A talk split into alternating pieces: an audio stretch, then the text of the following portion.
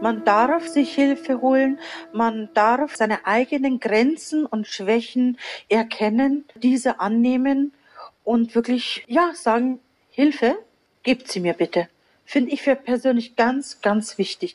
Kein Mensch ist perfekt. Kein Mensch kann 100% geben oder 100% Probleme lösen. Das geht, keiner von uns ist es. Aber wenn viele Leute zusammenhelfen, dann ist jedem geholfen.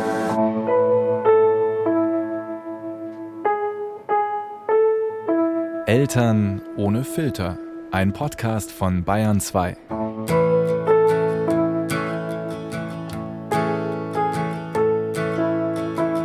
Hallo ihr Lieben, Schlien hier schon wieder. Ich stelle euch heute eine ganz besondere Mama vor. Silke, eine Mama von fünf Kindern. Und das schon in der zweiten Generation von Kindern. Ihr werdet im Lauf der Folge verstehen, was genau das bedeutet. Bin 47 Jahre alt und bin jetzt seit 16 Jahren SOS Kinderdorf Mama im Kinderdorf Oberpfalz. Eigentlich wollte ich Silke gerne im Kinderdorf besuchen und auch mal wieder meine Heimat, die Oberpfalz sehen. Aber ich muss euch wohl nichts erklären, was die aktuellen Corona-Fallzahlen betrifft. Und sowohl Silke als auch ich wollten lieber vorsichtig sein und jeglichen unnötigen Kontakt vermeiden. Family First. Das haben sicher viele von uns im letzten Jahr nochmal ganz neu kennengelernt, was das bedeutet. Und Silkes Familie ist nochmal ein Stück größer als meine eigene. Sie hat fünf Kinder im Alter zwischen sechs und 15 Jahren.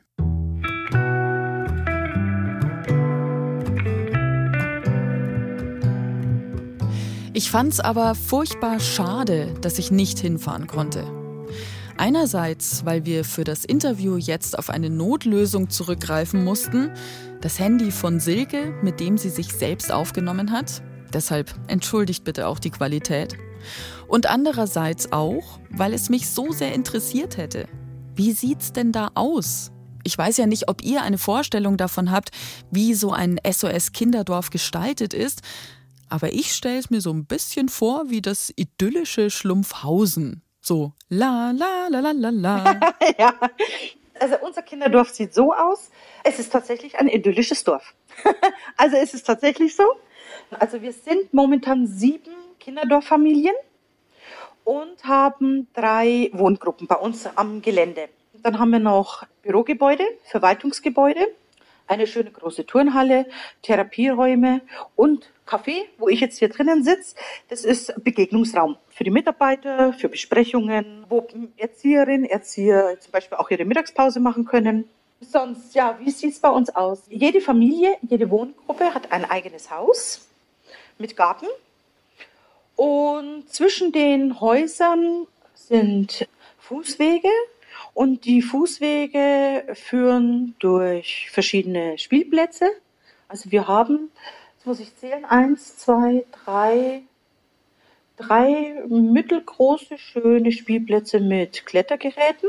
Dann haben wir einen wunderschönen großen Sportplatz, Fußballplatz, Draußengelände. Jetzt, wo bei uns Schnee liegt, haben wir auch einen Schneeberg.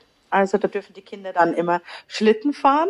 Und wunderschön ist es, so Richtung Ende unseres Kinderdorfgeländes fließt ein Bach durch, wo wir im Sommer sogar mit den Kindern planschen können. Ihr merkt schon, es ist Schlumpfhausen. Und ich würde sofort einziehen wollen. Jede Familie und jede Wohngruppe richtet sich ihr Haus und ihren Garten ganz persönlich ein. Mit eigenen Möbeln, Blumen, beten und zwischendrin gibt's ganz, ganz viel Miteinander. Aktuell natürlich eingeschränkt, wie überall sonst auch, aber hoffentlich ganz bald wieder so wie früher. Wir haben Zeugnisgrillen am Dorfplatz, wo dann äh, der Dorfmeister äh, Bratwürstel grillt und wir sitzen vorne zusammen mit allen vor Corona bunt gemischt, sage ich mal. Wir hatten es Nikolausfeier, Weihnachtsfeier mit Fackelwanderung, Laternenfest haben wir sonst immer mit dem Kindergarten, mit den örtlichen zusammen gefeiert. Dann alle zwei Jahre im Durchschnitt haben wir ein ganz ein großes SOS Kinderdorffest, wo wirklich sehr groß gefeiert wird, wo wir auch Dinge einstudieren, wo die Bevölkerung eingeladen ist Äh, ja, da feiern wir so richtig, dass es kracht, musste alles wegen Corona zurückstecken. Ne? Aber ist schon toll. Also ich muss sagen, ich, ich fühle mich hier sauwohl. Vor ihrer Zeit als SOS Kinderdorfmutter hat Silke zehn Jahre lang als Erzieherin im Kindergarten gearbeitet. Sie kannte allerdings die Organisation schon aus ihrer eigenen Kindheit. Denn ihre Freundin aus der Schulzeit war ein SOS Kinderdorfkind. Und die junge Silke hat ihr heutiges Kinderdorf sogar schon als Jugendliche besucht. Und habe einfach schon mal so das, das Feeling einer Kinderdorffamilie erleben dürfen als Besucherin, weil ich meine Freundin besucht habe. Und das hat mich damals schon fasziniert. Das hat mich einfach, der Gedanke hat mich fasziniert. Da ist eigentlich eine fremde Frau und die nimmt fünf Kinder auf, aber die leben Familie. Silke ist so ein fröhlicher und freundlicher Mensch. oh, Moment, ich muss wieder gucken, dass es läuft. Dass sie gut mit Kindern kann, das muss sie dir gar nicht sagen. Das merkst du sofort. Und du hörst es an ihrer Stimme. Und sofort fange ich natürlich an, in mir selbst nachzufühlen. Wäre ich denn bereit, so eine Aufgabe zu übernehmen? Würde ich mir das zutrauen? Die Antwort kann ich mir recht schnell geben. Nein. Pure Angst und vielleicht sogar konkreter Berührungsangst mit dem Thema macht sich bei dem Gedanken in mir breit. Wobei ich sagen muss, das Thema war bei mir in der Familie auch noch nie da. Ich hatte da noch nie Kontakt oder Bezug dazu. Ganz anders als bei Silke. Meine große Schwester, die Doris, die ist 16 Jahre älter als ich. Und selbst die hatte damals schon den Gedanken, Kinderdorfmama zu werden. Also da war es auch bei uns in der Familie schon mal der Gedanke drinnen, also nicht einmal fremd.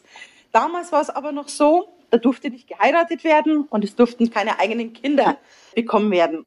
Und das war Silkes älterer Schwester Doris doch ein bisschen zu viel. Zumindest die Planung einer eigenen Familie wollte sie sich lieber offen halten. Für Silke selbst war das aber eine andere Sache. Vor allem auch durch ihre Arbeit im Kindergarten, in der sie voll und ganz aufging. Merkte aber dann da bereits, äh, dass ich ja relativ schwierige Kinder hatte oder Kinder aus schweren Verhältnissen. Und da habe ich gemerkt, dass ich ein Händchen für diese Kinder habe. Das habe ich in meiner Elementarpädagogik bereits gemerkt. Und dann kam auch immer wieder mehr so der Gedanke, oh, wieso sollte ich eigentlich nur für acht Stunden jetzt Bezug zu den Kindern haben? Ich kann mir das vorstellen, eine Pflegefamilie aufzumachen. Der Gedanke ans SOS Kinderdorf war für Silke da dann natürlich recht naheliegend. Ein Gedanke, der aber trotzdem auch seine Zeit brauchte. Das ist natürlich schon ein gewaltiger Schritt. Silke hat das Dorf mit diesem Gedanken im Hinterkopf damals also nochmal besucht.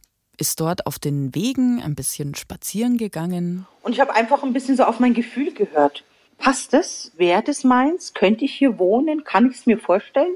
Ja, und dann war es eigentlich so, dass ich gesagt habe, doch, den Weg gehe ich.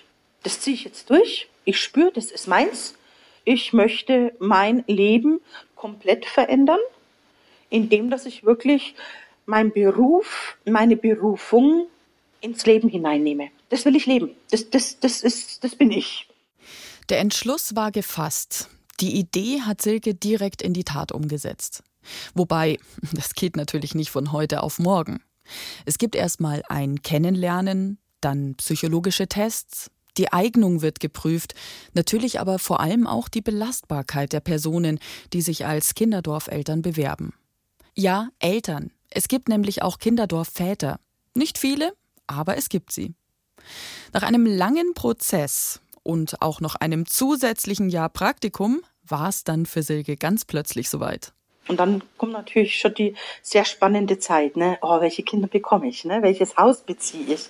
Das hat dann alles Gestalt genommen. Und es ist dann schneller gegangen, als es eigentlich geplant war. Und dann waren zwei kleine Kinder in Not, die mussten von heute auf morgen raus. Und die haben gepasst. Und zack, war ich dann von einem Tag auf den anderen Mama. Mama von zwei kleinen Jungs, einem Dreijährigen und seinem jüngeren Bruder.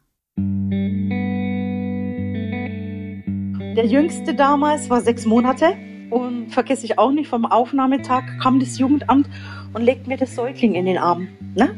Also das war schon sehr berührend. Also da ist mir schon der Schauer drüber gegangen, muss ich sagen. Ne? Also ein sechs Monate altes Säugling liegt eigentlich dann hilflos so in deinen Händen und dann hast du so den Gedanken, wow, und da habe ich jetzt die Verantwortung für dieses Kind. Sind das dann für dich auch äh, so, so Mama-Gefühle gewesen? Anfangs noch nicht so. Also ich muss ganz ehrlich sagen, ich denke, äh, die, erst, die ersten Wochen, sagen wir mal, war noch nicht, dass ich sage, wow, jetzt bin ich gefühlsmäßig Mama. Das war wirklich so, ich habe gemerkt, es war aufregend und ich brenne für diese Sache. Also das, das war da. Aber ich hatte auch äh, Respekt. Ich hatte schon Respekt, weil, äh, wie gesagt, der sechs Monate altige war einfach auch beängstigend von, der, von dem gesundheitlichen Zustand her. Die Verantwortung, die Pflege, die Fürsorge standen erstmal im Mittelpunkt. Die Kinder kamen ja nicht ohne Grund zu Silke in ihre neue Pflegefamilie. Wir wollen jetzt nicht zu sehr ins Detail gehen an dieser Stelle, aber auch gleichzeitig nichts beschönigen.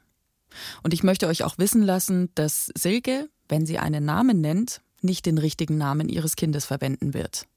Wir möchten die Identität der Kinder schützen. Deshalb nehmt uns bitte nicht übel, wenn wir nicht zu konkret über die Kinder sprechen. Es gab in dieser ersten Zeit also vielleicht noch keine direkten Muttergefühle. Dafür war einfach ganz pragmatisch viel zu viel zu tun und kennenzulernen. Also die ersten Nächte habe ich überhaupt gar nicht geschlafen. Einfach so von der Verantwortung her. Ne? Die ersten Nächte und Tage habe ich auch ganz, ganz intensiv mit meiner Schwester telefoniert, die mir einfach beigestanden ist, die mir auch Rat gegeben hat. Und natürlich gibt es im SOS Kinderdorf auch ein ganzes Team, das Silke unterstützt hat in dieser Zeit. Eine Kinderdorfmama wird nicht einfach in eine Familie gesetzt und dann muss sie alleine zusehen, wie sie zurechtkommt. Ich sehe meine Grenzen, wo ich sage, wow, da weiß ich jetzt momentan tatsächlich leider auch nicht weiter. Dann kann ich aber auch gerade hier, und das gefällt mir halt auch am SRS Kinderdorf, ich kann mir Hilfe holen, also ich persönlich kann mir Hilfe holen, durch Supervision, ne, die wir auch hier im Dorf haben. Und natürlich durch einen Fachdienst. Ich werde von einer Sozialpädagogin auch begleitet, wo ich Fragen haben kann, ähm, wo ich Unterstützung bekomme. Dann natürlich die Jugendämter, ne, ist ein gutes äh, Miteinander. Und dann natürlich auch, dass ich sage, die Kinder gehen auch in eine Traumatherapie und dann damit den Therapeuten auch wieder ein gutes Miteinander. Also alleine kann man so, so eine Sache nicht stemmen. Alleine geht nicht. Das sind viele Leute, die zum Wohl der Kinder zusammenhelfen. Und das ist das, was mich eigentlich hier auch trägt. Ich muss mich nicht alleine abstrampeln. Aber ich kann Mama für diese verletzten Kinder sein. Am nächsten und engsten war Silke in dieser ersten Zeit als frisch gebackene Kinderdorfmama mit Baby und Kleinkind, aber ihre eigene große Schwester, die selbst schon eine Tochter hatte. Ratschläge, die sicher auch jeder und jede von uns aus der eigenen Familie beim ersten Kind bekommen hat. Es hört sich jetzt blöd an, aber verschiedenes. Das war Juli, es war sehr heiß damals. Meine Schwester hat dann gesagt, du pass auf, Windel an, Body an zum Zuknöpfen und es reicht in der Hitze, ne? Aufpassen, eincremen, Kappe drauf, ne? Also solche Sachen. Einfach sowas ganz Typisches, ne? Wo ich sag, ich habe ja da tatsächlich bei Null angefangen. Ich konnte dann das von der Doris dann annehmen. Das war sehr hilfreich. Hilfe annehmen. Das fällt mir oft schwer. Ist mir vor allem früher sehr schwer gefallen. Erst wollte ich mir auf keinen Fall reinreden lassen. Bin natürlich auch mit einer Zuversicht, wie sie nur Anfang 20-Jährige an den Tag legen können, durch diese erste Babyzeit spaziert und wusste eh alles besser als alle anderen. Und dann später wollte ich mir die Blöße nicht geben. Ich schaff das alleine. Ich muss immer alles alleine schaffen. Verlassen kann man sich ja eh auf nichts und niemanden. Am Ende des Tages hab doch ich allein die Verantwortung. Was natürlich Quatsch ist. Ein Gedankenrelikt aus meiner Kindheit. Das weiß ich jetzt.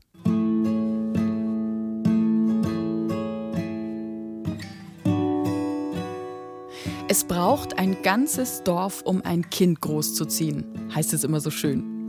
Und das wird wohl in den seltensten Fällen so intensiv umgesetzt wie in einem SOS-Kinderdorf. Also das finde ich so wichtig. Man darf sich Hilfe holen, man darf äh, seine eigenen Grenzen und Schwächen erkennen, äh, diese annehmen und wirklich äh, ja sagen Hilfe, gebt sie mir bitte. finde ich für persönlich ganz, ganz wichtig. Kein Mensch ist perfekt. Kein Mensch kann 100 Prozent geben oder 100 Prozent Probleme lösen. Das geht, keiner von uns ist es. Aber wenn viele Leute zusammenhelfen, dann ist jedem geholfen. Also so sehe ich das. Das ist ja auch das Schöne, ne? Ich bin hier Kinderdorf-Mama, habe Nachbarinnen, ne, die auch Kinderdorf-Mama sind. Und wie schön ist es, wenn man sich trifft im Dorf und dann auch da mal kurz über den Gartenzaun plaudert. Ne? Oder wir haben, äh, ja, hm, vor Corona ist immer so der Standpunkt, äh, Mütterstammtisch abgehalten. Ne? Im Winter Glühwein mit Plätzchen, im Sommer draußen am Dorf mal ein Gläschen Wein zusammengesessen, geratscht, gelacht, dumm dahergeschwätzt, zusammen geweint, Ratschläge ausgetauscht, füreinander da sein. Und das ist das Schöne. Und so ein Zusammenhalt kann dann natürlich auch helfen, wenn die Tage mal düster sind. Natürlich habe ich dann auch einmal voll stressige Tage. Ich habe Heultage gehabt. Ich hatte äh, bereits auch schon drei Rückführungen. Kinder, die bei mir wohnten, sind zu den leiblichen Eltern gerichtlich wieder zurückgeführt worden. Da frag nicht, ne, war tiefste Traurigkeit da. Vor ein paar Jahren waren Silkes älteste Kinder gerade frisch aus der Familie rausgewachsen ein Abschied. Ein neuer Lebensabschnitt für die Großen und auch für Silke, die sie so viele Jahre als ihre Mama begleiten durfte.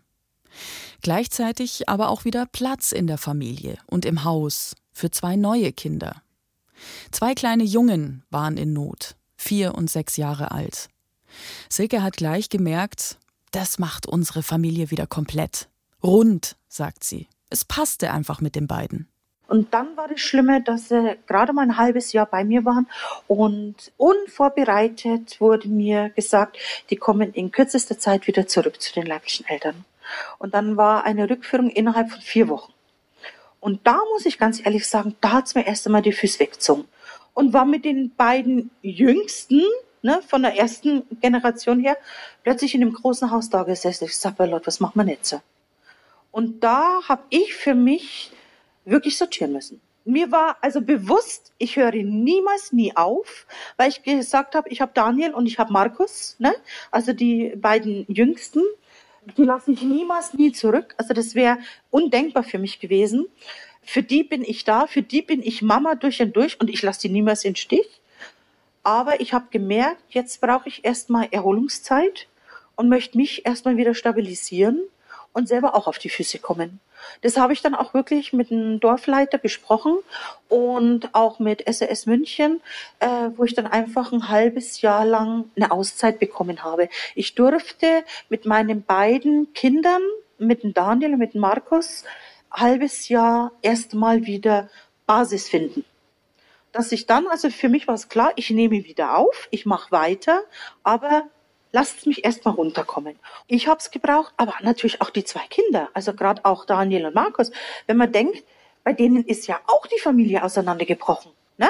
So, dann kommt natürlich bei denen auch gleich das Denken, oh weia, die zwei Kleinen sind jetzt zurückgeführt worden zu den leiblichen Eltern. Kann uns das auch passieren? Also da werden ja ganz viele Ängste geschürt. Also das waren wirklich Themen. Das waren Themen, wo Daniel und Markus sich auch auseinandersetzen müssen.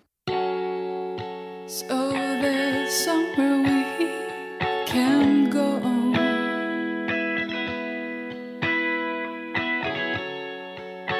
There's some space in my head.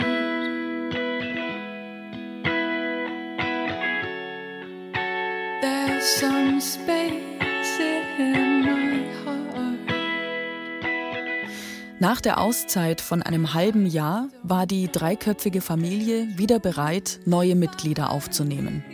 Silvia und Holger kamen zu ihnen, heute sechs und acht Jahre alt und seit vier Jahren in Silkes Familie.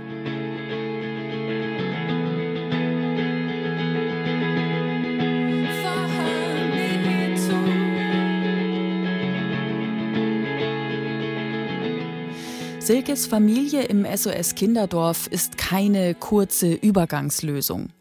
Die Familien sind über viele Jahre hinweg angelegt. Diese Rückführung der beiden kleinen Jungs war eher eine Ausnahme. Das sechs Monate alte Baby aus Silkes Anfängen ist heute 15 Jahre alt. Auch eine ganz banale Sache, aber das fand ich total süß. Das ist der Daniel, der ist jetzt äh, 15, ne? Und jetzt äh, in, der, in der kalten Winterzeit hat er jetzt seine Thermoskanne wieder rausgeholt, dass er sich einen warmen Tee für die Schule macht. Und da habe ich jetzt dann so ein Herzklopfen bekommen. Hat gesagt, Mensch, äh, Daniel, das ist die Thermoskanne, wo wir sozusagen dir damals den Fencheltee gekocht haben, ne? Für dein Bauchweh. Das rührt sie einfach sehr. Und auch Daniels großer Bruder, der drei Jahre alt war, als er zu Silke kam und der noch mal deutlicher mitbekommen hatte, was in seiner Herkunftsfamilie passiert war, hält auch jetzt als junger Erwachsener den Kontakt. Ich spüre es im Alltag oder ich darf es im Alltag spüren, wenn er anruft, wenn er vorbeikommt und alleine er sagt Mama. Das glaube ich, das konnte ich ihm, Gott sei es gedankt, wirklich schenken, dass er in meiner Person wenigstens da eine stabile Persönlichkeit gewonnen hat, sage ich mal. Ich spüre eine Dankbarkeit, dass er mich Mama nennen kann. Da spüre ich auch wirklich so seine Liebe, ne? dass, dass, man, dass er Familie leben darf, dass er kommen darf, dass er mich als Mama hat, dass er seine jüngeren Geschwister besuchen darf, erleben darf, die miteinander was erleben dürfen. Und ich denke, die ganzen Jahre, wo er bei mir war, dass wir zusammen in den Familienurlaub gefahren sind, dass wir Familienfeste gefeiert haben, dass er versorgt war von Klamotten angefangen über Spielsachen, dass wir schwere Therapiezeiten durchgemacht haben, dass wir zusammen geweint haben, dass wir zusammen verzweifelt waren, aber uns auch wieder aus dieses deprimierende Loch hinausgebracht haben. Ich hoffe und wünsche mir, dass er da wirklich was davon profitieren kann.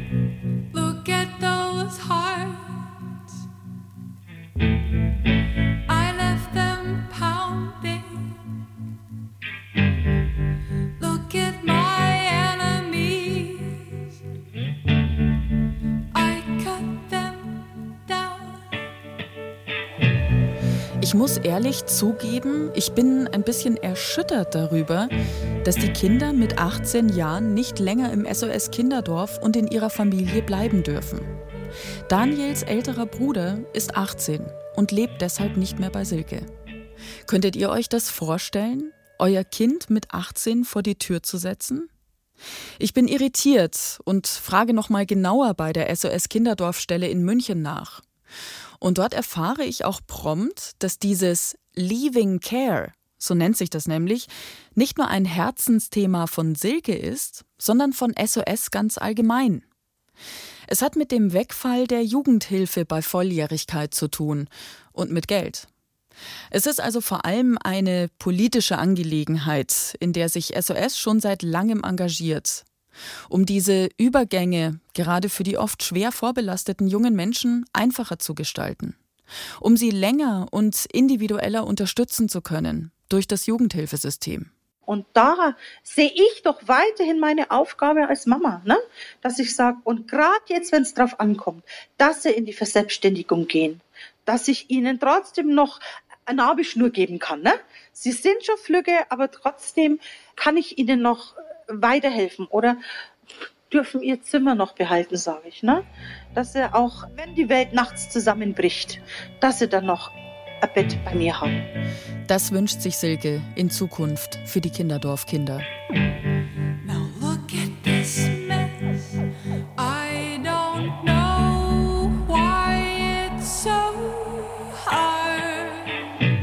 Am Ende meines Telefonats mit Silke erzähle ich ihr noch von meiner Familie.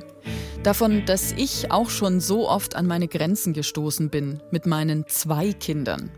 Und wie sehr ich sie dafür bewundere, dass sie nach 16 Jahren nun schon Kinder in der zweiten Generation ihrer SOS-Kinderdorf-Familie großzieht.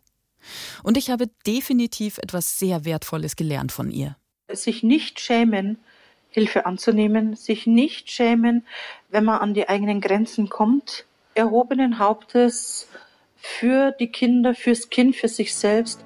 Wenn Hilfe ansteht, dann darf man die auch tatsächlich in Anspruch. I stop and wonder how this happened after all.